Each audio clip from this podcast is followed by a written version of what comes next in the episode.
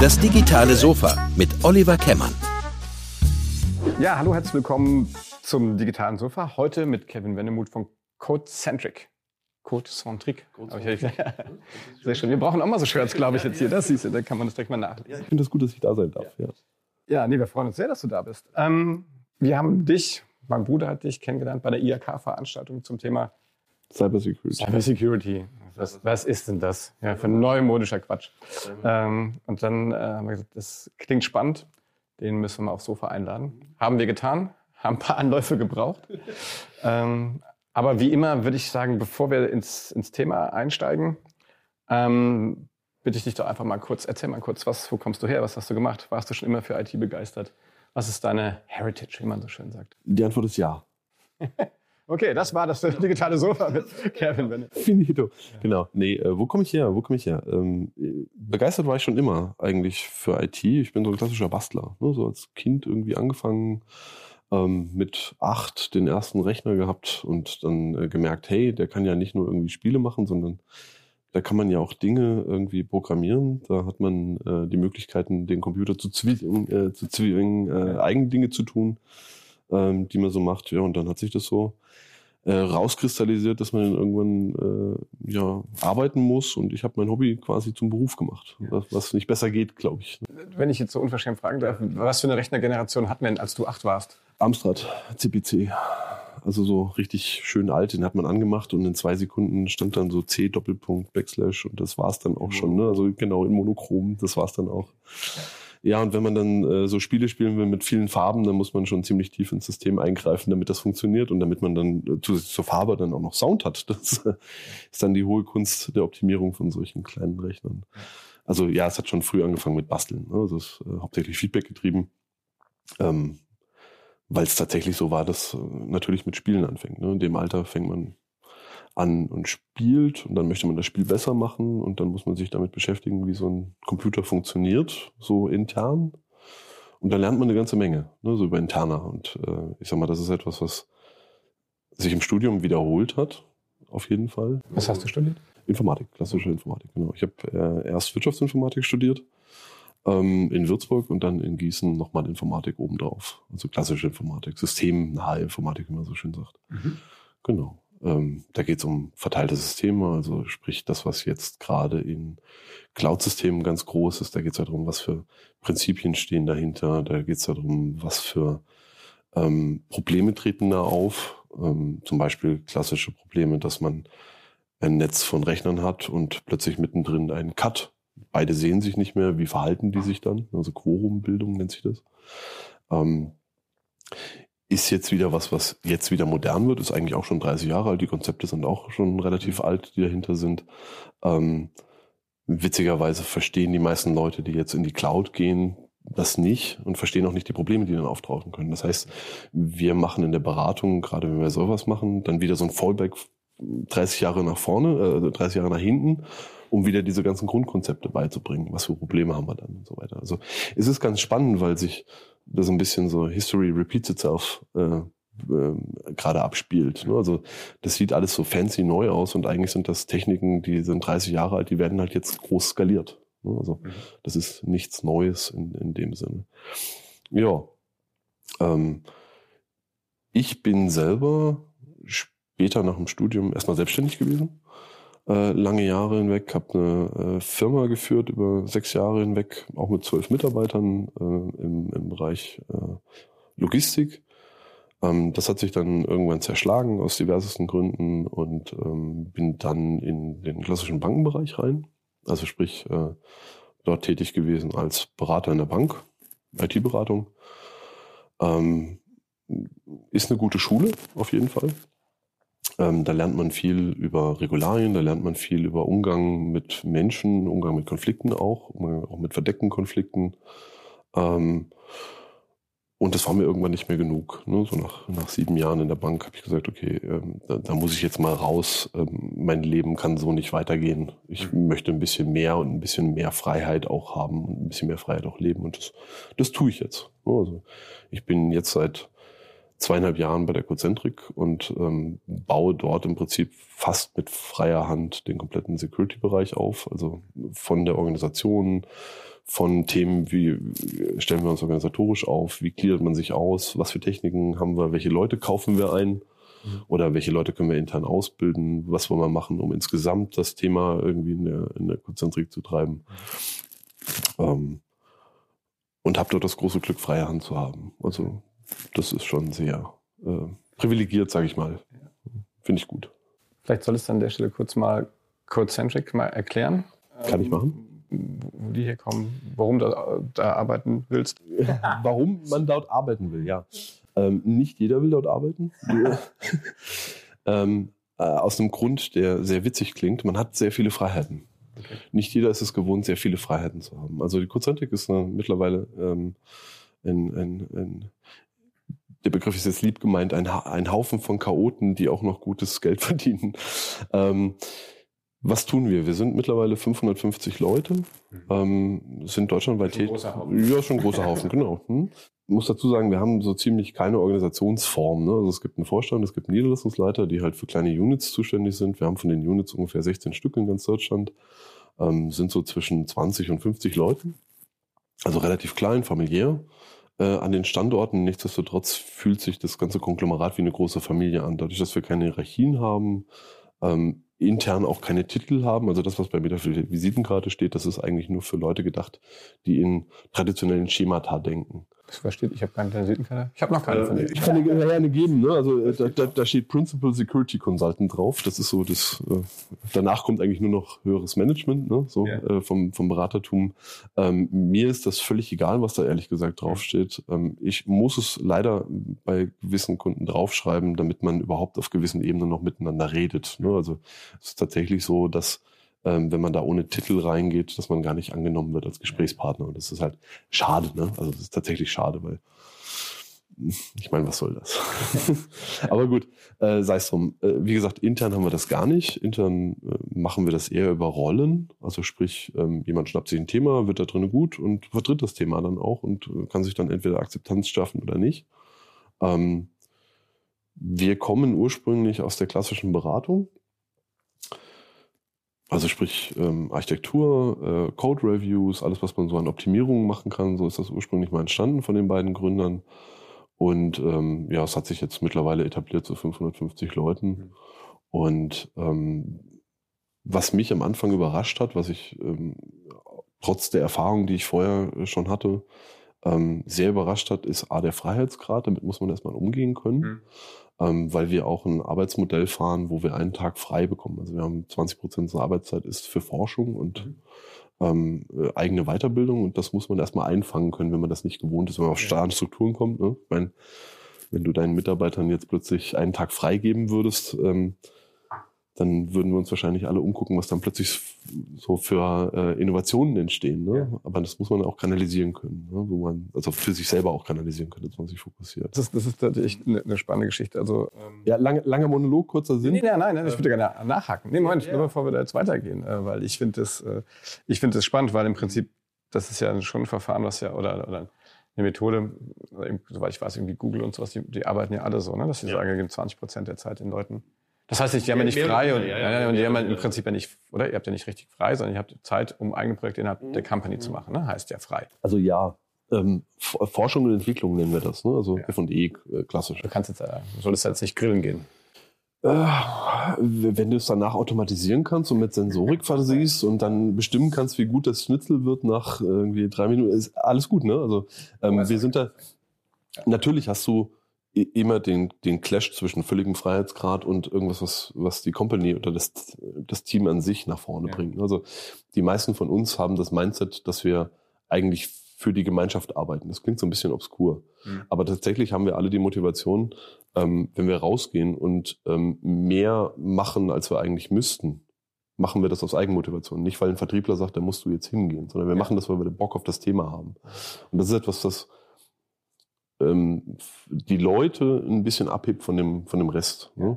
Was mich da echt interessiert ist, äh, also du sagst ja, ihr kommt aus dem Beratungsbusiness, das ist ja hauptsächlich wahrscheinlich ursprünglich mal mit Billable Hours genau. losgegangen. Also ab nur, dass ihr nur die Stunden, die ihr auch arbeitet, genau. abrechnen könnt. Das heißt, wenn ihr in dem Moment, wo ihr jetzt 20 Prozent eurer Zeit nicht mehr abrechnet, dann muss entweder 20 Prozent teurer werden oder Recurring Revenue also ich frage das deswegen, oder ich grinse jetzt, weil wir genau an diesem, an diesem Punkt gerade stehen. Wie kriegen wir das in eine Agentur? Da sind wir, sind wir im Business Case angekommen, ne? Ja, ja, ist doch schön. Ja, ne, genau. Ne? Also ich, ich finde das auch immer wieder spannend. Ähm, ich hatte das vorher nicht so äh, äh, erlebt. Also wir haben natürlich Vertrieb, ne, klassischen Vertrieb, wo man sagt, okay, die gehen jetzt raus an Kunden und machen Themen auf, unterhalten sich und so weiter. Ähm, meistens ist es so wie mit deinem Bruder, dass wir Leute treffen, mit denen unterhalten wir uns und die merken, okay, hey, da ist jemand, der hat Bock auf so ein Thema, lass uns mal irgendwie näher rangehen. Ähm, lass uns mal gucken, wie das funktioniert, ob das was bringt oder nicht. Ne? Also ähm, zum Thema Billable Hours, ja, wir, wir haben tatsächlich vom, von dem Satz, den wir leisten müssen, um uns unsere Kosten zu decken, ne, DB, DB1, DB2, DB3, ähm, können wir das gut austarieren. Also wir haben mit den, mit den, äh, mit dem, was wir einnehmen, können wir uns das leisten, alles was darüber hinausgeht. Ähm, ich, ich sag mal, können wir Party machen. Ne? So, mhm.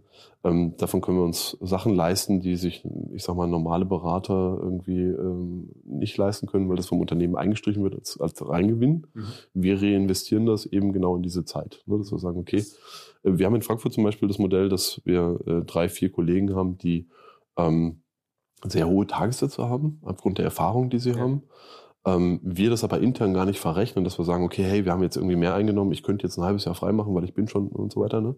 Nein, wir legen das aufs Team um und sagen, okay, dann hat das Team mehr Freiheitsgrade dann. Mhm. Ne? Das ist natürlich auch immer so ein bisschen austarieren. Und da kommt wieder der Chaos-Faktor rein. Wenn man das nicht fokussiert, dann kann das auch ausarten. Also da muss man ab und zu mal so eine Leitplanke geben und sagen, okay, hey, die 14, 40, also die 20 Prozent, ne? alles die 80 Prozent musst du jetzt schon mal machen. Genau, und die 80 Prozent musst du auch muss, sollte man billable machen. Ne? Also wir rechnen aber auch die nicht unbedingt zu 100 Prozent. Also wir sagen dann auch, okay, hey, die Leute machen krank oder äh, die Leute sind im Urlaub und so weiter. Das geht dann auch von der, von der Billable-Zahl. Also wir haben so einen normalen Schnitt von 90 Prozent ungefähr immer. 90 Prozent? 90 Prozent von den auslassen. Also von den 80 Prozent, die wir leisten müssen, auslassen. Also, ne? also 100 Prozent schaffst du eh nie. Ne? Also gesund ist 80 Prozent tatsächlich. Was ist das für eine Gesellschaftsform? Das ist eine AG. Das ist eine AG. Allerdings ohne Fremdbeteiligung. Das heißt, die liegt vollständig im, in den Händen der Gründer. Okay. Ja, also kann nicht aufgekauft werden. Ist ein bisschen schade. Ähm, wir haben intern schon mal überlegt, ob man das nicht irgendwie so als Beteiligung machen könnte für, ja. die, für die Mitarbeiter, ja. weil das, glaube ich, ganz witzig wäre. Ähm, um, um da mal so einen Drive zu kriegen, weil ich glaube, jeder von uns würde Aktien kaufen, tatsächlich. Ähm, ist bis jetzt noch nicht weiter gedacht. Ne? Das heißt, ihr erfasst auch Stunden im Prinzip, um sie eigentlich nur gegen, gegen den Kunden abzurechnen. Genau.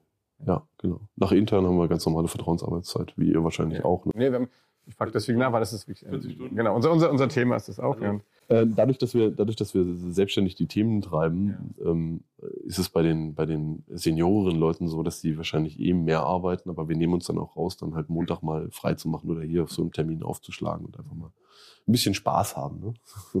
ja, ernsthaft tatsächlich. Ne? Spaß hast, ja, ich, okay. bis, jetzt geht, bis jetzt geht mir gut. Kaffee ist, Kaffee. Kaffee ist super. Ja. Alles gut. ja. Ähm, genau.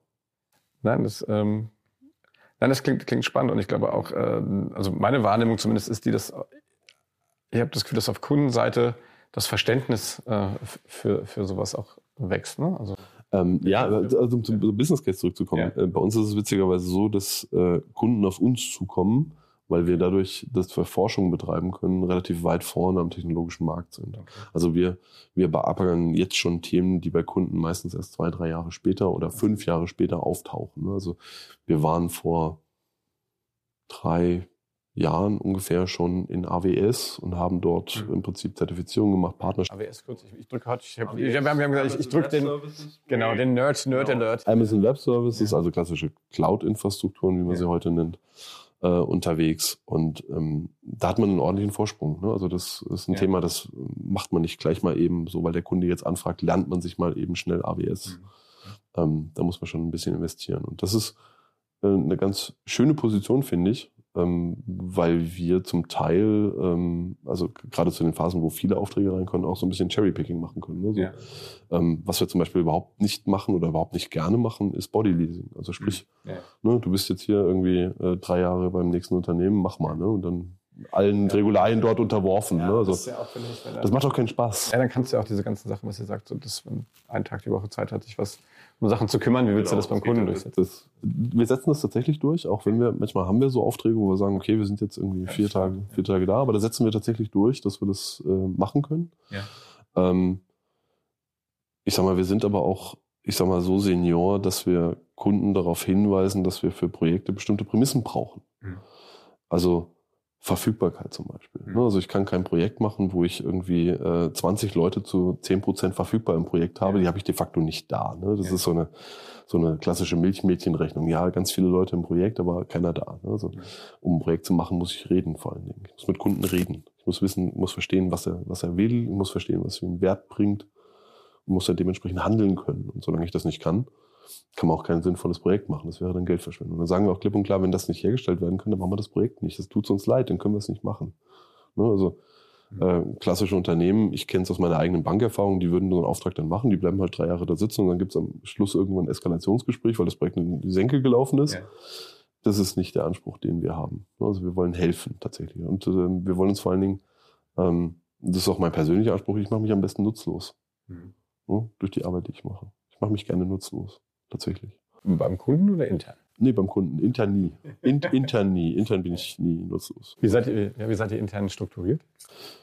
Ähm, ja, ich hatte es ja eben schon angerissen. Wir haben, ja, es, gibt schon ein bisschen Struktur. Ne? Also wir haben, wir haben einen Aufsichtsrat, muss Ja. ja. ja haben als AG, ähm, da wir eine Tochter sind der Provinzial, also eine Beteiligungsgesellschaft der Provinzial Rheinland. Ähm, dann haben wir einen Vorstand, der besteht momentan aus drei Leuten. Ähm, 16 Niederlassungsleiter oder ein paar mehr, ähm, 16 Standorte in Deutschland. Ähm, wird noch einer aufgebaut, glaube ich, gerade. Ähm, zwei Standorte in Bosnien und Serbien, was sehr spannend ist. Ähm, und noch in den Niederlanden. Also so ein bisschen ne, so quasi europäisch verteilt. Ähm, was ich sehr spannend finde in Bosnien und Serbien ist, ähm, dass das nicht als klassische IT-Offshoring gesehen wird, sondern es sind genau gleichwertige ähm, Mitarbeiter. Das ist aber ein kulturelles Ding zum einen. Also ne, wir betrachten uns intern als gleichwertig. Da gibt es keine Abstufungen, wie man das so kennt mit Offshoring, IT-Offshoring und so weiter. Ähm, und die haben auch das gleiche Gehaltsniveau wie wir. Ne? Also ähm, da gibt es auch keine Abschichtung. Das heißt, ähm, wir behandeln die quasi wie, ja, das klingt jetzt salopp, also ähm, wie, wie als wenn wir sie hier eingestellt hätten. Ne? Also wir, wir reden da auch nicht, und das ist auch eine Aussage über die Kultur, wir reden da auch nicht über, wir machen jetzt da drüben welche Entwicklungen quasi, ne? um es dann hier wieder teuer zu verkaufen. Das wollen wir nicht. Das heißt, die, die entwickeln da, die beraten. Die sind genauso wie wir unterwegs, die beraten in Remote-Teams, also die sind dann halt äh, per Videokonferenz dabei oder sind auch mal hier dann äh, dementsprechend, je nachdem wie der Kunde das fordert, sind auch mal mehrwöchig hier. Und ähm, das funktioniert eigentlich ganz gut. Ne? Die nehmen auch Themen mit, nehmen Themen auf, bearbeiten die da drüben, kommen wieder zurück und so weiter. Also das funktioniert super.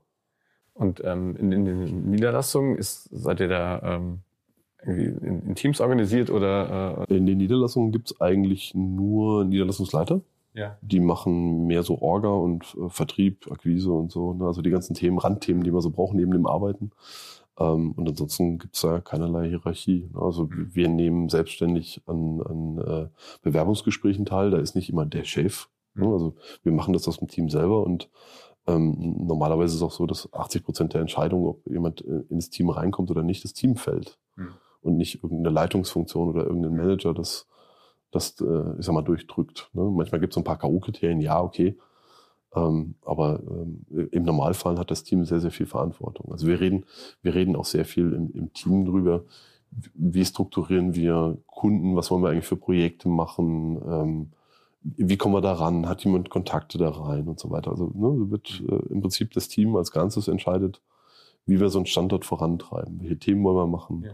welche wir nennen das Plus eins Zeit, also welche Plus eins Projekte wollen wir machen, wollen wir uns da fokussieren oder lassen wir es lieber laufen. Ähm, Thema OKR, ne, hatten wir ja eben gerade, Thema OKR haben wir bei uns eingeführt. Ich muss auch wieder sagen, erklären eine Objectives and Key Results, also eine, eigentlich eine, wie soll man sagen, ist das eine Managementmethode? Wie kann man das nennen? Ach, ich, ich finde immer, es ist eine Selbstfindungsmethode. Ähm, ja, weil man, weil man für sich selbst feststellt, was eigentlich wichtig ist. Also man, man definiert ein Ziel oder man definiert eine Vision, wo man hin will und iteriert sich über methodische Schritte zu einem definierten, messbaren Ziel, das man auch erreichen kann. Also, wenn man so möchte, salopp gesagt. Ähm, kann man in beliebiger Komplexität machen, aber ich finde immer, einfach ist immer besser. Ne? So. mein kurzes Ziel und überhaupt gucken, ob man in die Richtung gehen will. Das macht ihr, macht ihr unternehmensweit oder machen das die einzelnen? Wir machen das unternehmensweit tatsächlich. Ne? Und ja. dann auch iterativ nach oben populierend. Also wir haben einzelne, einzelne Ziele an den Standorten, wo wir sagen, okay, wir wollen zum Beispiel mehr Transparenz schaffen im Team, damit das Team weiß, okay, welche Aufträge stehen an, kann man da Cherrypicking in den Projekten machen, was sind das überhaupt für Projekte, wollen wir die oder sind die frustbehaftet, wollen wir die nicht? Ja. Ähm, aber auch so Sachen wie ähm, Diversität sind wir gerade dran, haben wir einen OKR definiert, ähm, wie wir das einführen wollen oder was, was da überhaupt äh, der Sinn ist. Ähm, ja, so setzt sich das Querfeld durch. Ne? Also es ist nicht nur Business getrieben, sondern das sind tatsächlich auch ganz soziale Themen, das sind äh, ganz menschliche Themen, die wir da auch angehen. Sagen wir mal, das äh, Schulbuch äh, OKR ist ja im Prinzip, dass du äh, eigentlich von oben runter kommst und das runter äh, genau, wir, wir drehen das Ganze rum. Ne? okay, solange das noch irgendwo konvergiert, ja, ja äh, ist das ja in Ordnung. Äh, naja, aber es ist spannend. Wahrscheinlich wäre das eine komplette Folge genau. äh, äh wert. Nee, es ist tatsächlich so, dass wir, dass wir ähm, wo du es ansprichst, ne? so Lehrbuch. Das ist so typisch Konzentrik. Äh, Lehrbuch schön und gut, da steht drin, was man machen kann. Äh, wir denken dann, kann man das auch rumdrehen oder kann man das von der Seite betrachten und kann man das irgendwie auseinandernehmen und nur zusammenbauen? Das ist so ein typische in der DNA bei uns verankert, dass wir versuchen, so Themen auch mal anders zu betrachten. Auch in der IT dann. Ja. So, nicht immer die ausgefahrenen Wege und Pfade, das ist immer nervig. Okay, ich sag jetzt mal, wir haben gesagt, Thema, ähm, über das wir heute äh, hauptsächlich reden wollen, ist äh, Cybersecurity. Da ist es ja, gibt es hoffentlich nicht mehrere, mehrere Möglichkeiten. Äh, hast du nicht viele Chancen, das zu korrigieren? Vogelstrauß-Taktik gibt es ja. so. so. Kopf in den Sand und so. Ähm, ja. ja. Also wir haben ja auch schon mal durchaus auch mit, mit, mit äh, damals mit Armado über, über Whitehead Hacking und sowas gesprochen. Ähm, wie, ähm, was, was, was ist, du hast, du hast das, das Thema so ein bisschen so an dich, an dich gezogen.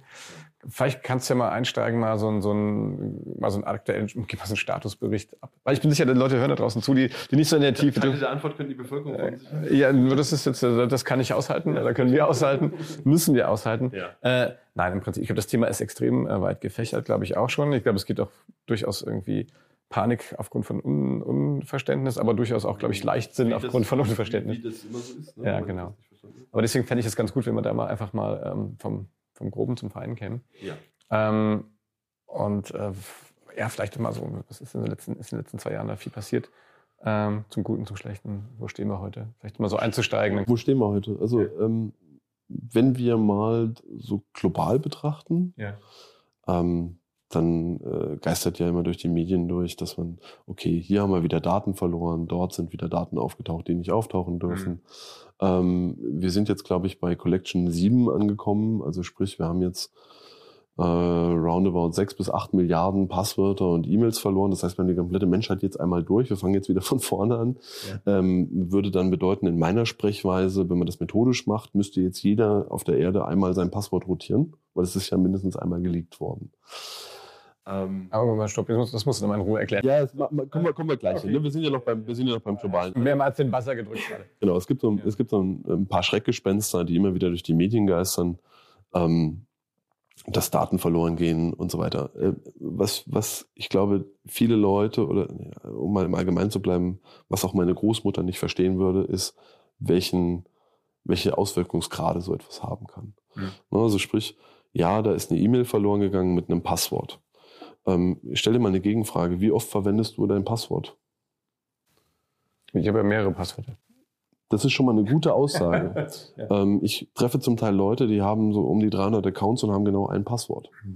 Ja. Ähm, und was dann passieren kann, wenn dieses Passwort geleakt wird in meiner Sprechweise, also öffentlich gemacht wird, ohne dass man es möchte, ähm, dann kann man sich natürlich ungefähr vorstellen, was passiert, weil ein Angreifer, der so einen Datensatz bekommt, ist hochautomatisiert. Das heißt, er wird anfangen, diese Datenbanken durchzulaufen mhm. und alles zu befeuern, was er irgendwie wie mit dir in Verbindung bringen kann. Das heißt, wenn dein Google-Account-Passwort flöten gegangen ist, dann wird er dieses Passwort nehmen und gegen die Sparkasse laufen mhm. und gegen die VR-Bank und gegen deinen Amazon AWS-Account und gegen alles andere, was er noch findet.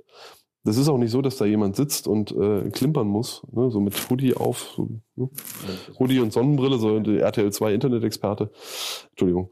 Ähm, das ist hochautomatisiert. Ja. Also mittlerweile ist es so, wenn wir auf ähm, Amazon Infrastrukturen, also in der Cloud, einen Rechner oder eine Instanz von einem Rechner hochziehen, dann dauert es ungefähr 35 Sekunden, bis die ersten Angriffe darauf stattfinden. Und die Angriffe, die dort stattfinden, sind meistens, ich probiere mal alle Passwörter, die ich in den letzten Monaten eingesammelt habe, gegen diese Instanz durch. Und es ist auch nicht so, dass das einer macht, sondern das machen dann Hunderttausende plötzlich auf diese Maschine. Und dann kann man sich ungefähr ausdenken, was passiert, wenn man dann das Passwort nochmal verwendet hat. Ne? Ähm, das sehe ich als eine der größten Gefahren tatsächlich, ähm, dass das, was dort öffentlich geworden ist, immer noch in Benutzung ist. Ähm, gleichzeitig hat man solche Sachen wie eine vierstellige PIN-Nummer, hm.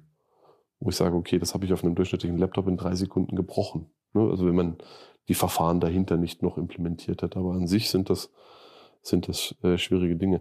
Was, was äh, sehr stark zunimmt in letzter Zeit oder schon seit Jahren eigentlich zunimmt, ähm, ist das Thema Social Engineering, also sprich Menschen, die gut andere Menschen manipulieren können und die das dann auch ausnutzen, um ihren Profit rauszuziehen oder Menschen zu schaden.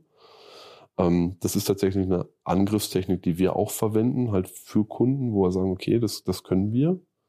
Ähm, wir können gut mit Menschen reden und, und dementsprechend das auch manipulieren. Das darf man natürlich nie machen, ohne dass man die Menschen involviert. Ja. Kannst du da mal, also ich finde, das, das ist viel mehr schwierig. Also das, das, genau, mach mal genau die klassischen Beispiele. Mach mal ein Beispiel. Ähm, ich habe zwar keinen Zugriff auf deinen Computer, ne, weil du hast ja ein gutes Passwort, aber hier ist meine Bewerbung. Hm. Was würdest du jetzt tun mit der Bewerbung? Ne? Also USB-Stick, ich gebe dir einen USB-Stick, hier ist meine Bewerbung. Du würdest jetzt was tun? Ich habe gerade ein Szenario geschaffen. Ich habe ein Szenario geschaffen, in dem du Interesse hast an dem, was auf diesem Stick drauf ist ja. und ich vorher diesen Stick präpariert habe, damit er deinen Rechner auseinander nimmt, sobald er das da macht. Das heißt, ich muss menschlich ein Szenario schaffen, in dem ich dich dazu bringe, etwas von mir zu wollen. Sei es durch Hilfsbereitschaft, also sprich, mir geht es schlecht, du musst mir helfen, ganz typisches menschliches Bedürfnis, oder Interesse, ähm, typischer, typischer Pentest, den haben wir bei einem, äh, also Einbruchsversuch, auch mit Social Engineering Anteil, den haben wir bei einem großen Unternehmen mal gefahren. Da haben wir auf dem Parkplatz 80 USB-Sticks ausgestreut mit einer Malware drauf. Die hat quasi nur nach Hause gefunden, hat gesagt, hey, ich bin drin, weil wir wollten den Test machen, wie viele von den Dingern kommen rein. Ja, ja. Ähm, von den 80 waren 76 drin. Das war das Endergebnis. Das waren äh, schöne orange USB-Sticks, da stand drauf Aktfotos. Also so einfach geht das.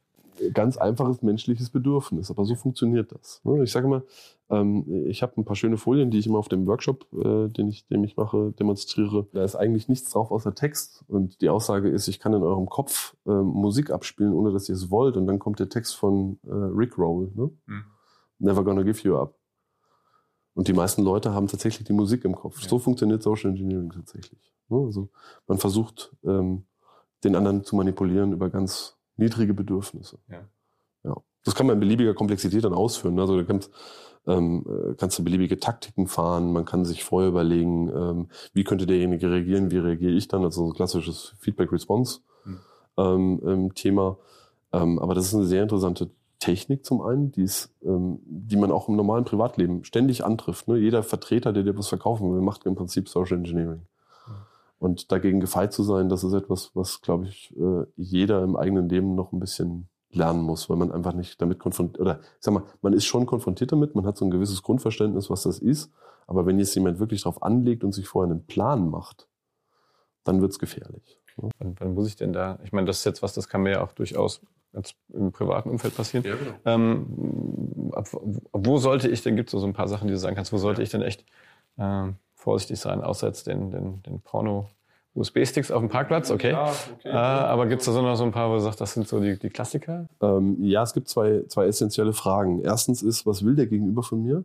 Und die zweite Frage ist, wem nutzt das?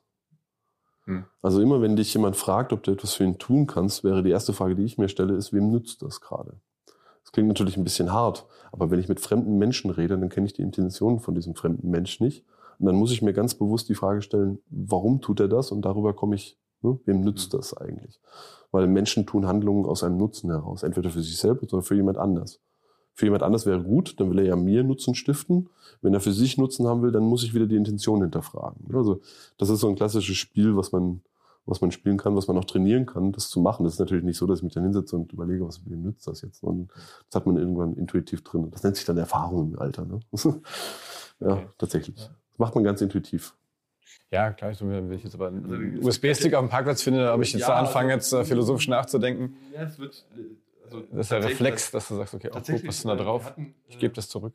Ich nenne dir ein Beispiel. Ich, äh, wir haben ja ein internes Chatsystem und ein Kollege von mir schickte mir ein Foto von einem Mülleimer, wo mehrere Laptops davor standen. Und da wir ja im IT-Security-Bereich unterwegs sind, war das schon interessant, dass da mehrere Laptops am Mülleimer rumstanden. Und er sagte so, soll ich sie mitnehmen? Wollen wir ein bisschen Forensik machen? Und ich so, nee, ich habe keine Lust, mit dem BKA zu telefonieren. Hm. Ne? Weil da stehen Laptops an einem, an einem, äh, an einem Mülleimer rum, da sind Festplatten, da sind gegebenenfalls Daten drauf, die man vielleicht nicht sehen möchte. Also es sind auch Sachen, wo ich sage, nee, einfach, einfach lassen, einfach nicht machen. Ne? Also USB-Stick auf dem Parkplatz finden, einfach liegen lassen. Das interessiert keinen, lassen liegen. Ja. der ist eh verloren. Warum möchtest du jetzt mit deiner Intention zu helfen, diesen USB-Stick nehmen und nachforschen, wem der gehören könnte? Ja, vielleicht, weil ich nett sein will und den USB-Stick zugeben. Ja. Willkommen im Bereich des Social Engineering. ja, klar, aber das meine ich ja damit. Ne? Also, genau, ja. Ähm, ja, nee, ich weiß, ich finde das jetzt, äh, ich verstehe deine Sicht. Aber Das ist gemein. ja. Es ist tatsächlich gemein. Also ich sag mal, in großen Unternehmen ist es sogar noch viel einfacher ähm, reinzukommen, weil dort das Gesetz der Masse nochmal gilt. Ne? Also ähm, wir haben auch oft den Effekt, dass wir sagen, okay, wir, wir machen jetzt so einen Breach mit so einem USB-Stick und dann ist es nicht nur so, dass der einmal drin landet, sondern der wird auch noch von Kollege zu Kollege weitergegeben, weil alle wissen wollen, was da drauf ist. Das ist dann natürlich für uns noch schöner, Mhm. weil ein Eintrittspunkt schon reicht, aber die machen das dann intern auch noch weiter. Ähm, da hilft tatsächlich nur, äh, den Betroffenen ganz klar zu machen, was das für Auswirkungen haben kann. Also wenn man jetzt mal typische Auswirkungen ähm, äh, andersrum. In der früheren Zeit war es so, dass man viel Kraft brauchte, um viele Auswirkungen zu haben. Mittlerweile ist es so, dass man sehr, sehr wenig Kraft braucht, um einen sehr, sehr großen ähm, äh, Kreis an, an, an an negativen Auswirkungen zu ziehen. Für ein typisches Unternehmen, was nicht gut aufgestellt ist, gerade so im IHK-Bereich, also so Mittelständler klassische, reicht ein PDF oder äh, ein, ein Dokument, was aufgemacht wird, um die komplette Firma aus dem Business zu schießen. Also wirklich aus dem Business zu schießen. Ich stelle mal die Frage, ähm, äh, wenn ich dann so Leute wie dich so als Verantwortlicher vor mir sitzen habe, ne, und wir reden über das Thema so Risiko und ähm, was bedeutet das eigentlich, dann frage ich immer, wie lange könnt ihr auf Papier arbeiten? Hm. Also so, das hier ist alles weg. Ne? Also, Versicherungs, mein Versicherungs äh, ja, ne, also, äh, Oder auch so- Mensch fragt mich das auch immer. ja, wie lange könnt ihr auf Papier arbeiten? Oder nächste, nächste Frage, das mache ich gerne mit Teams immer, die äh, so mal lernen wollen, wie Security funktioniert, ist, stellt euch vor, alle eure Passwörter sind auf GitHub. Und zwar jetzt. Was macht ihr jetzt? Hm. Das nennt sich bei uns Tabletop Game. Also wir wir setzen tatsächlich ein Szenario rein, da sitzt eine Gruppe dann, die muss sich eine Stunde lang damit auseinandersetzen, was man dann tatsächlich macht. Und was tun wir da? Wir üben. Wir üben tatsächlich, was wir dann tun würden in so einem Fall. Und da kann man natürlich so ein Szenario, du findest einen USB-Stick auf dem Parkplatz, was tust du? Ja, da kann man jetzt verschiedene Szenarien durchgehen. Ne? Also ich nehme es mit rein, guck drauf, hm, schlecht. Was für Auswirkungen könnte das haben? Warum? Ne? Also es ist viel, viel reden. Es ist gar nicht so sehr, ich schmeiß da irgendwas an die Wand und so weiter. Es ist mehr transportieren durch Kommunikation tatsächlich, also die Auswirkungen klar machen. Was ich sehr spannend finde, ist, ähm, man kann an Leute, wir schweifen gerade so ein bisschen von dem, von dem State of the Internet Security ab, aber macht nichts. Ähm, man kann Leuten sehr gut beibringen über Geschichten tatsächlich. Also ähm, was ist passiert, was gibt's für Geschichten, sind die Geschichten vielleicht auch gar lustig, aber was hatten sie für Auswirkungen? Ne? Sie- Im ersten Moment sind die lustig auch. Im zweiten Moment hat es dazu geführt, dass jem- jemand sein Gehalt nicht mehr verdient, weil das Geschäft nicht mehr da ist. Ist dann so nicht mehr lustig. Ne? Ähm, fängt dann damit, macht auf Twitter mal eine falsche Bemerkung und dann das Ende vom Lied ist, dass er obdachlos ist. Das macht dann so keinen Spaß. Und da kann man aber sehr gut darstellen, ähm, um mal auf das Globale zurückzukommen, die Mittel, um Schaden zu verursachen oder die Mittel, um Geld zu verdienen mit kriminellen Handlungen, die werden immer, immer kleiner, die werden immer, immer höher automatisiert. Also professionelle Gruppen, die in dem Bereich unterwegs sind, die sind so durchautomatisiert, dass wir mit normalen Entwicklung, wenn wir das aufsetzen würden und planen würden, überhaupt nicht hinterherkommen. Also die sind schon viel, viel weiter als wir. Ne? Jede Malware, die momentan unterwegs ist, ähm, die wird 300, 400 Mal im Jahr geupdatet. Das heißt täglich mindestens ein Update. Ich kenne keine Software in keinem Unternehmen, die in der Geschwindigkeit bis auf Netflix ähm, geupdatet wird. Nicht eins, also in Frankfurt wüsste ich nicht ein Unternehmen, das das kann. Und das sagt mir aber, als, als aus der professionellen Sicht eines IT-Beraters ist, da gibt es Organisationsstrukturen, da gibt es Prozesse, die eingehalten werden, da gibt es hochtechnologisch auch ähm, ausgebildete Leute, die dahinter sitzen. Ne? Also es ist nicht so, dass da Script-Kiddies sitzen mit dem Hoodie auf und dann den ganzen Tag irgendwas machen. Da gibt es ganze Gruppen, die verdienen ihr täglich Brot damit. Und ich sage immer, ich werde dann immer gefragt, ja, warum machen die das? Ja, wenn du in Bangalore sitzt und nichts zu essen hast, aber IT kannst, ne? dann kann man schon mal überlegen, ob das nicht ein Verdienst ist. Hm? Ja, aber das finde ich schon interessant. Wie verdiene ich denn in Bangladesch damit Geld? Also das muss man vielleicht auch den Leuten erklären. Ja, man hat Internet. Ne? Ich meine, ähm, ein großes ein großer Vorteil der, der, der Cyberkriminalität ist, dass es kein Transportproblem hat. Das heißt, ich muss die Leute, die die kriminelle Handlung machen, nicht an den Ort des, der kriminellen Handlung bringen, sondern ich habe Internet zur Verfügung. Das heißt, ich habe ein Transportmedium, wo ich an einer beliebigen Stelle irgendwo auf der Welt sitzen kann und äh, von Bayer Forschungsergebnisse extrahieren kann. Wenn ich das natürlich gelernt habe, wie das funktioniert, wenn ich ein Team habe, das mich dabei unterstützt, wenn ich das planen kann, etc. pp. Ja, ich muss aber immer noch verkaufen. Also ich meine, ganz ehrlich, das ist jetzt auch. Äh, ne, das also kann man ganz, tatsächlich kaufen, so etwas. Ja, ja, ja richtig, aber ich glaube, da, aber da wird's ja auch erst äh, spannend. Ne? Ja, interessant ist, interessant ist eine andere Bewegung noch, ähm, wenn man so ein bisschen Ma Marktbeobachtung macht. Ähm, vor zwei Jahren ungefähr hat der Welt, also das Volumen an umgesetzten Dollars im äh, IT-Cyberkriminalität äh, den Drogenhandel überholt. Warum? Wir haben kein Transportproblem, wir haben kein Herstellungsproblem. Ähm, wir haben kein Vernichtungsproblem, also nach der Tat die Spuren verwischen. Ähm, es hat eigentlich nur Vorteile. Ne? Also ich finde diese, diese Entwicklung gerade finde ich sehr bedenklich, ne? weil der größte, der größte Kriminalitätsmarkt war der Drogenhandel hm. ähm, bis jetzt und der wird gerade massiv überholt, tatsächlich. Woran liegt das? Das habe ich ja gerade aufgezählt. Ne? Also es ist einfacher einfach. Ne? Also ja. die Leute, die Leute auszubilden, also jemanden, einen guten Chemiker zu finden, ist, glaube ich, schwieriger als einen guten Informatiker zu finden. Ähm, ich habe kein Rohstoffproblem tatsächlich. Ich muss nicht irgendwelche Rohstoffe anbauen, die ich dann weiterverarbeiten muss. Also ich habe kein Prozessproblem. Ja, ich meine ich mein das eher anders. Ich meine, das, da gehören immer zwei dazu. Ne? Ja. Ich meine, ich muss das Geld, also A muss jemand die Informationen, die ich, ich nicht bei Bayer irgendwo mich reinhacke, die Information muss einer kaufen. Ja, also Interesse daran haben, respektive.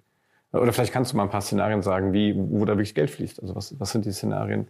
Ähm, ich finde das immer einfach, wenn ich mir das mhm. vorstelle jetzt in einem Unternehmen ja. Äh, wo ich sage, was habe ich mit, ich habe ja keine Betriebsgeheimnisse oder so, wo, wo, wo kann ich da Opfer werden? Naja, ähm, ein Täterszenario ist zum Beispiel Konkurrenz. Ne? Also es ist das Einfachste, das kennt jeder so aus Filmen, ne? so ein Unternehmen will das andere und so weiter. Ne? Ähm, äh, Ocean's Eleven sage ich immer. Ähm, du hast zum Beispiel ähm, in Deutschland Unternehmen, die machen Zertifizierung für Medizinprodukte. Das heißt, die müssen sich ganze Straßen von Produktionsinfrastrukturen aufbauen, ähm, wo sie sicherstellen müssen, dass das Produkt, was sie dort entwerfen, nicht verändert werden kann, dass das Produkt ähm, den Ansprüchen äh, an Qualität und so weiter hat. Ähm, wenn man sich so eine Industriestraße mal anguckt und mal guckt, was für Techniken dort eingesetzt werden, die meisten sind irgendwo aus den 70ern, 80ern, also die fahren Protokolle, also Kommunikationsmedien, äh, die aus dem, aus dem Jahr stammen oder aus den Jahren stammen, wo es keinerlei Security gibt. Die kann ich mit einem ganz normalen Laptop in zwei Minuten lahmlegen tatsächlich, indem ich einfach hergehe und auf dem, auf einem Steuergerät zum Beispiel von einer Presse die Latenz erhöhe. Was passiert dann? Das Steuergerät kann in einer bestimmten Zeit nicht mit der Presse sagen, du funktionierst noch normal und geht in eine Notfallabschaltung.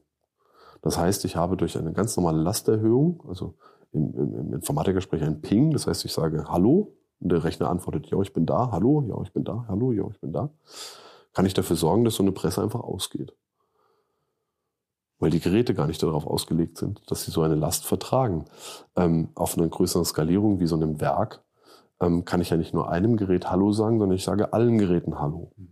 Wenn ich jetzt ein Gerät habe, was ich physikalisch in dieses Werk reinbekomme und verstecken kann, was durchaus vorkommt, das ist ein typisches, äh, wir nennen das Denial of Service, also sprich das, das Abschalten des normalen Betriebsszenario. Ähm, dann kann ich so ein ganzes Werk einfach dauerhaft lahmlegen. Was das für Schäden dann verursacht, kann sich, glaube ich, jeder ausmalen, wenn plötzlich irgendwie Balsen seine Kekse nicht mehr produzieren kann. Ein Kollege von mir war ähm, auf einem Pentest, wo eine ganze Straße für äh, Schokoladenverarbeitung abgeschaltet worden ist. Und was Schokolade so nach drei, vier Minuten macht, wenn sie kalt wird in so einer Produktionsstraße, kann man sich ungefähr ausdenken. Resultat war, sie mussten mit einem Presslufthammer die Schokolade aus dem Ding raushauen.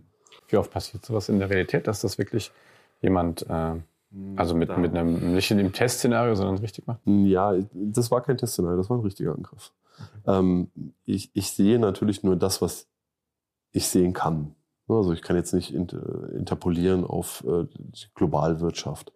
Was ich äh, selbst in meinen einschlägigen Medien wahrnehme, ist, dass Angriffe, die nicht auf Industrie gehen, mehr werden, weil die Ziele, die davon einfach im Internet stehen, ne, also kann ich Denial of Service machen, also sprich, ich kann jemanden aus dem Business rausnehmen, ich kann versuchen, Forschungsergebnisse zu klauen, ich kann versuchen, Technologien ähm, schädlich zu gestalten, indem ich zum Beispiel sage, okay, wenn ich eure Webseite nehme und kann dort JavaScript reinbekommen, dann streut ihr das an Kunden.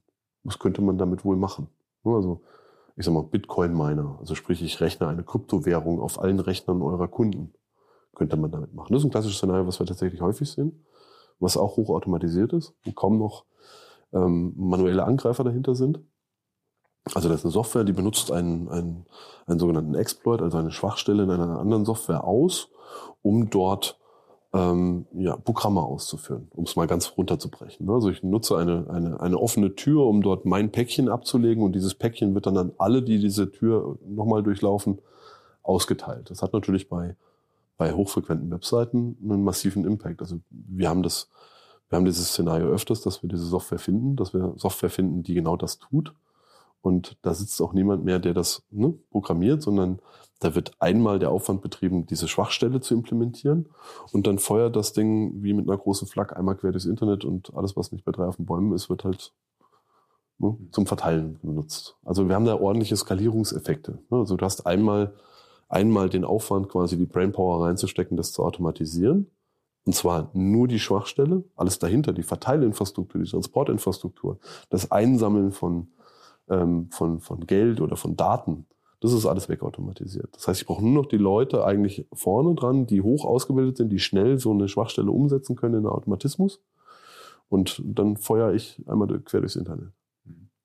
Ähm, Muss man sich auch nicht so schlimm vorstellen. Ne? Also das komplette Internet hat man in drei Minuten gescannt. Das ist nicht so, dass das ein riesen Boost an, an, an, an globaler Infrastruktur wäre. Wenn ich einen ganz normalen Discovery-Scan mache, wie wir das nennen, also ich versuche Maschinen zu finden oder, oder Computer zu finden, die online sind, dann dauert das ungefähr drei Minuten für den kompletten für das komplette Internet. Das ist sehr wenig. Das ist sehr wenig. Ja, das ist, ähm, stellt man sich immer so riesig vor. Ne? Ich versuche ja immer so Transparenz zu schaffen, dass die Leute sich, äh, das heißt, da verdient jemand eigentlich mit Geld, dass er die Rechenleistung von anderen Rechnern quasi ausnutzt. Ne? Genau, so. zum Beispiel ausnutzt. Okay. Ähm, was ist denn, da gibt es wahrscheinlich, können wir wahrscheinlich auch noch mehrere Stunden über solche Szenarien reden. Ähm, wenn ich das jetzt als Unternehmen, wenn ich das jetzt höre und sage, oh, da machen wir ja eigentlich nicht so richtig, mhm. was ist denn so, was ist denn so die drei wichtigsten Punkte, die, die man jetzt als, als erstes machen sollte? Die drei, oh, das ist mal die schöne Frage, weil die kriege ich ständig gestellt. Ähm, ja, nee, eigentlich nicht, weil es ist immer abhängig davon, wer mir gegenüber sitzt. ähm, was du nicht siehst, kannst du nicht behandeln. Das ist so das Erste. Ich mache mal so das klassische Beispiel, weil ich muss jetzt sowieso mal einen Kaffee trinken, sonst ist mein Mund gleich ganz trocken. Was tue ich gerade? Ich nehme eine Kaffeetasse. Was tue ich da? Ähm, ich mache drei Dinge. Nämlich erstens, ich sehe, wo die Kaffeetasse ist, um meinen Arm zu steuern, um sie zu nehmen. Das heißt, ich vollziehe eine Handlung. Das ist das Zweite. Ne? Also ich sehe und handle. Warum tue ich das? Weil ich geplant habe, Kaffee zu trinken. Das heißt, im Umkehrschluss, damit meine Planung funktioniert, brauche ich zwei wesentliche Dinge. Nämlich, ich muss sehen können ich muss nachvollziehen können, wo sich mein Arm gerade befindet und ich muss eine Handlung vollziehen, nämlich das tatsächliche Nehmen, um meine Planung zu vollführen. Das heißt, wenn ich IT-Security plane, brauche ich erstmal drei wesentliche Dinge. Ich muss erstmal sehen, was ich überhaupt im Netz habe zum Beispiel oder was ich in Infrastrukturen habe oder was ich in Organisationen habe. Also ist meine, sind meine Mitarbeiter gut geschult? Weiß ich nicht, keine Ahnung. Hat mal jemand gefragt? also hat mal jemand erhoben, wann die letzte Schulung stattgefunden hat? Hat mal jemand getestet, ob das effektiv war? Also sind die resilient, also widerstandsfähig gegen Angriffe. Das ist das, was wir dann testen, ne, so USB-Sticks und so.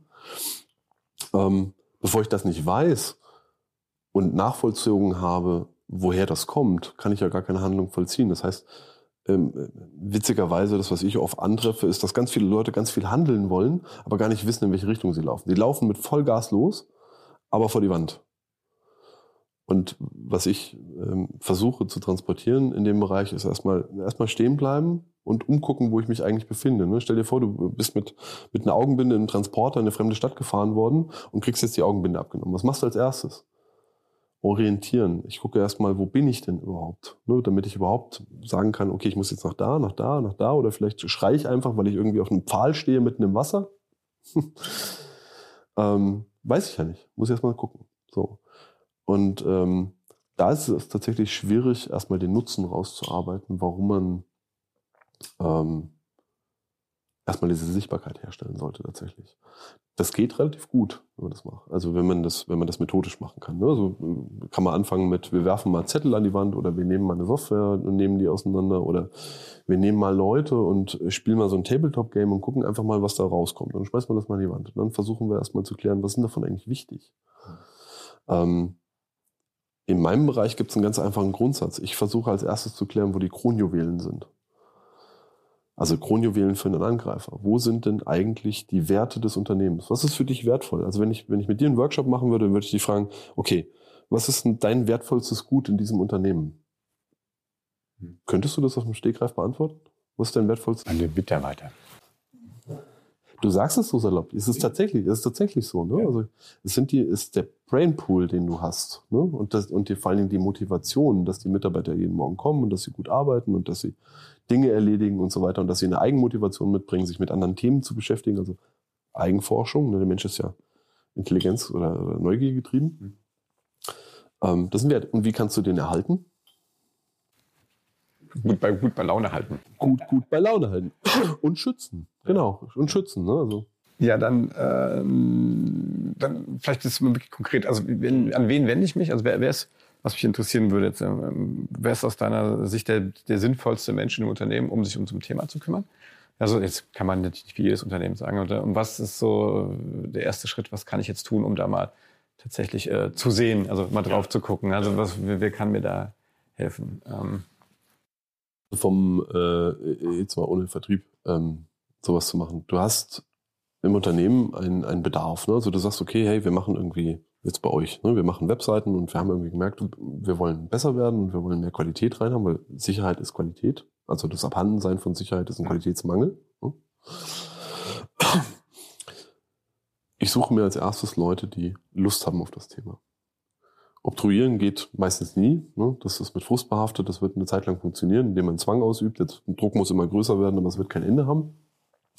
Ich suche mir Leute, die da Lust drauf haben und ich muss ihnen die Möglichkeit ähm, geben, sich mit dem Thema auseinanderzusetzen. Das kostet Zeit, muss man sich gewahr sein und dementsprechend auch Geld und vielleicht auch Ressourcen, weil die Leute müssen zum Beispiel mal auf eine Konferenz gehen, müssen sich dort mal die Themen aneignen, die da so rumschwören. Also einfach mal so links und rechts gucken, was sind denn aktuelle Themen eigentlich. Ne? So IAK war eins, ähm, wo ich immer mal ganz gerne hinkriege, um so einen Eindruck zu bekommen, ähm, wo steht der Mittelstand gerade? Genauso bin ich auf der Troopers unterwegs. Also guck dann, wo ist Bleeding Edge gerade unterwegs? Ne? Also so die neuesten Entwicklungen.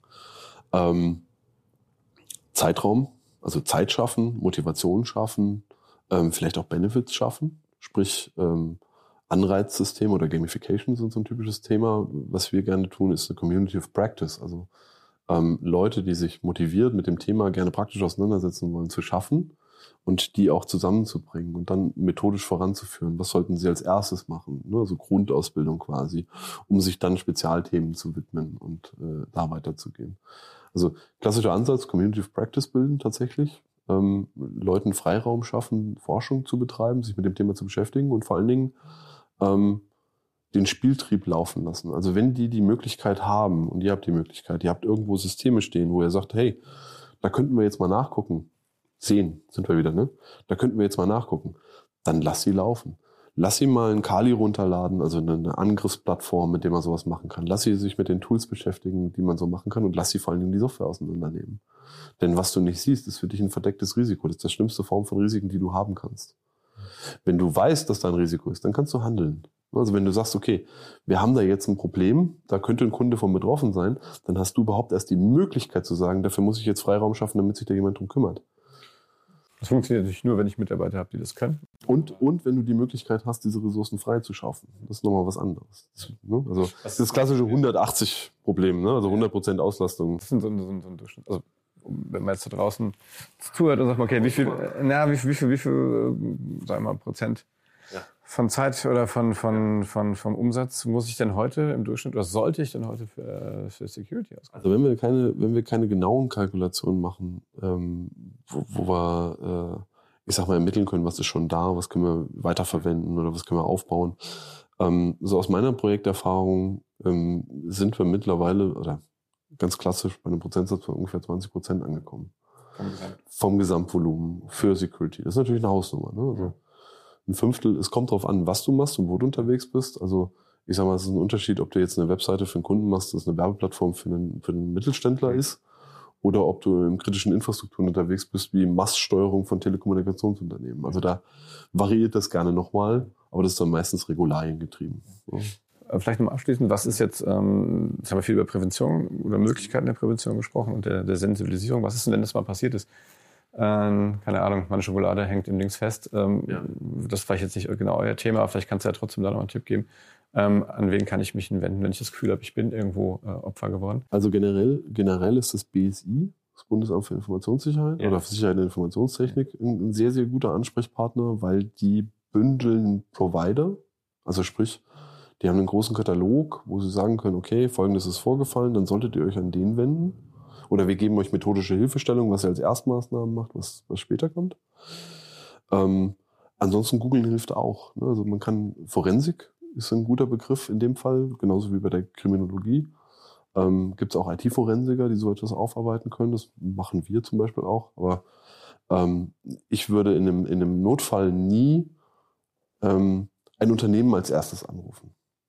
Ja, ja. Okay. Ähm, weil dort zwei verschiedene Zwänge herrschen. Ne, der eine möchte Umsatz machen und nicht unbedingt nur helfen. Und äh, ich sag mal, äh, wenn man in den Bereich Governance geht, äh, oder Governance geht, ähm, das BSI ist schon ein guter Ansprechpartner, weil die unabhängig beraten. Nicht die Polizei, also 112 ähm, und sagen, ja, auch, ja, auch. Es kommt ein bisschen darauf an, was passiert ist. Ne? Also wenn ich nur sage, okay, hey, mein, mein Rechner ist verschlüsselt, dann muss ich nicht unbedingt gleich als erstes die Polizei rufen. Dann muss ich erstmal Erstmaßnahmen treffen. Und die Polizei kann einem dann noch nicht so gut weiterhelfen, aufgrund der Ausbildung, die dort oder das Kerngebiet, was die betreuen. Ne? Die würden dann wahrscheinlich auch entweder einen internen Ansprechpartner, der mit dem BSI Zusammenarbeit verweisen, etc. Also ja, wenn es dann natürlich dazu kommt, dass ähm, ich sag mal, kriminelle Handlung wie Erpressung oder sowas passiert, dann natürlich die Polizei einschalten. Also da würde ich auch keinem Unternehmen Vorzug geben. Also ein gutes Unternehmen oder ein seriöses Unternehmen würde dann auch dazu raten, natürlich die Strafverfolgungsbehörden einzuschalten. Ist übrigens auch ein Szenario, was wir tatsächlich ähm, ähm, noch nicht hatten, aber durchgehen mit bestimmten Mitarbeitern aus bestimmten Bereichen. Also wo wir dann wirklich auch überlegen, was macht, machen wir dann einen Notfallplan entwerfen, ähm, was muss man tun in dem Fall und so weiter. Also es gibt zum Teil Rechenzentren, gerade hier in Frankfurt, da ähm, hat man diese Impact-Sphäre schon, also Impact-Sphäre ist ein doofes Wort, ähm, da hat man schon den Verdacht, dass so etwas passiert. Okay. Also quasi äh, vielleicht dazu nutzt, was wie man Feuerübungen regelmäßig macht. Vielleicht genau. auch mal einmal im Jahr eine IT-Security-Übung machen. Ja. Okay, ja, die Zeit ist uns schon ein bisschen davon gerannt. Abschließend hätte ich jetzt gerne mal äh, von dir nochmal so ein bisschen ähm, weil ich glaube, das ist ein Thema, du hast schon gesagt, man kommt ja fast gar nicht nach. Wie informierst du dich? Was kannst du vielleicht auch Literatur empfehlen? Kannst ja. du Blogs äh, irgendwas empfehlen oder machst, schreibst du selber was oder so? Ähm, vielleicht kannst du uns da einfach noch ein paar Sachen jetzt mal kurz ja. zurufen, die schreiben wir in die ja. Show Notes, wo man sie nachlesen kann. Aber äh, ich kann euch eine ganze Menge im Nachgang noch geben. Ja. So, URLs merken ist immer doof für menschliches Gehirn. Nee, ähm, was tatsächlich sehr, sehr, sehr, sehr gut Podcast ähm, ist Darknet Diaries. Darknet. Darknet Diaries klingt, ja. klingt total fancy. Das ist ein äh, Autor, der arbeitet Hacking Stories auf. Jede von diesen Hacking Stories ist so ein bisschen wie Ocean's Eleven aufgebaut. Ne? Also der Film, also man kriegt auch so mit, äh, also ja. die, die Leute, die das durchgeführt haben, sind dann auch im Interview ähnlich wie hier. Ne? Und ähm, die Stories sind zum Teil sehr abstrus, aber alle wahr. Das ist äh, sehr, sehr interessant. Welche, welche, welche, sag ich mal, ähm, Level, welchen Level brauche ich, um das um da Spaß zu haben, wenn ich das höre? Also muss ich da schon wirklich tief drin sein? Oder? Weiß ich nicht. Nee, da muss man nicht tief in der Security drin sein. Also da geht's von ähm, das Auseinandernehmen oder das, das Kompromittieren von Geldspielautomaten, also von Glücksspielautomaten, bis hin zu ähm, wie lustig es eigentlich ist, wenn ein Pentester die falsche Bank pentestet. Was dann passieren kann. ja, also man muss nicht unbedingt tief drinne sein. Ne? Also klar, wird viel Technik geredet auch, aber es ist eher eher die Storys dahinter. Ich meine, bei Ocean's Eleven verstehe ich auch nicht alles, was die da machen. Ne? Also, trotzdem ist der trotzdem ist der Film gut. Trotzdem ist der Film gut. Ähm, ja. Ähm, Wenn man ein bisschen tiefer reingehen möchte tatsächlich, ähm, äh, also wir arbeiten ja viel mit Statistik. Das ist auch eines der Grundprobleme in der Security. Man sagte mal, es könnte, ne? könnte, hätte, sollte. Ähm, ist der Verizon Report. Ähm, dort, ähm, das Unternehmen Verizon macht einmal im Jahr eine Umfrage bei 800 bis 1000 Unternehmen, also äh, hauptsächlich auf Management-Level und bei den Security äh, Leuten und holt Daten rein. Also wie viele Angriffe gab es, wie viele davon waren erfolgreich, wie viel Forensik wurde gemacht und so weiter. Und arbeitet statistisch auf. Was sehr interessant ist, ist, die haben für jeden Industriebereich, den es gibt, also Banking, Healthcare, Medical und so weiter, ein Handout von zwei Seiten, also Vorderseite, Rückseite. Da steht drauf, welche Angriffe waren dieses Jahr ähm, erfolgreich, welche wurden durchgeführt, von wo kamen die und was waren die erfolgreichsten Gegenmaßnahmen dazu. Das ist sehr, sehr interessant, gerade wenn man so wenig Zeit hat mhm. und einfach mal gucken will, wie es so in seinem Bereich aussieht. Das ist eine wirklich globale statistische Betrachtungsweise, ähm, sehr, sehr gut auch ähm, mathematisch fundiert, ähm, die man sich angucken kann, ähm, um mal so einen Eindruck zu bekommen, wie denn auch IT-Security eigentlich arbeitet. Ne? Also wie gesagt, das ist nicht Hoodie, das ist meistens eher ein Spiel mit der Statistik und der Stochastik. Ähm, und ansonsten gibt's sehr, sehr gute Bücher, zum Beispiel von Kevin Mitnick. Das ist den Leuten, die in IT-Security sind, noch ein Begriff. Das ist einer der ersten Hacker, die es überhaupt gab. Der hat ein paar sehr, sehr gute Bücher geschrieben über äh, Social Engineering tatsächlich, Social Engineering-Taktiken. Ja. Und ansonsten einfach mal solche Begrifflichkeiten äh, wie ähm, Konferenzen, die in dem Umfeld groß sind. DEFCON ist eine der größten, Black Hat ist eine der größten Konferenzen. Und wenn man dort auf die Seite geht, dann kriegt man schon einen Eindruck, die Themenlisten, die da sind, die Ressourcen, die da verlinkt sind, weiterführende Informationen und so weiter. Also das ist ein sehr, sehr gutes Umfeld, wo man sich tummeln kann. Aber das ist dann schon sehr technisch, sehr tief. Genau. Und ich kann immer mal wieder auf eine IHK-Veranstaltung gehen. Und dann, dann, dann, dann lernt man nette, nette, lustige Leute kennen und genau, tolle Gesprächspartner. Genau. Äh, ja, Kevin, vielen Dank. Das war, also, fand ich sehr spannend. Äh, ich fand es auch sehr schön, dass wir auch so ein bisschen einfach mal so den Wrap-up gekriegt haben. Ich glaube, das Thema in, in, der Tiefe hier auf dem Sofa zu besprechen, wäre nicht, hätte nicht funktioniert, aber so ein bisschen das Mindset. Wir müssen Pizza bestellen, genau. Ähm, genau. Schön, dass du da warst. Vielen Dank. Vielen Dank das war das digitale Sofa ähm, zum Thema IT Security. Wenn es euch gefallen hat, dann gebt uns einen Daumen hoch, liked uns, teilt uns. Ähm, wenn ihr Ideen habt, was wir besser machen können, dann schickt uns eine E-Mail an. Oh, Güller, hilf mir, wie immer. Das digitale Sofa. Das ist ganz einfach eigentlich. Genau, ne? Ich kann es mir. Genau, schickt uns USB-Sticks mit euren Themenvorschlägen. In diesem Sinne, bleibt uns gewogen. Bis dann. Tschüss.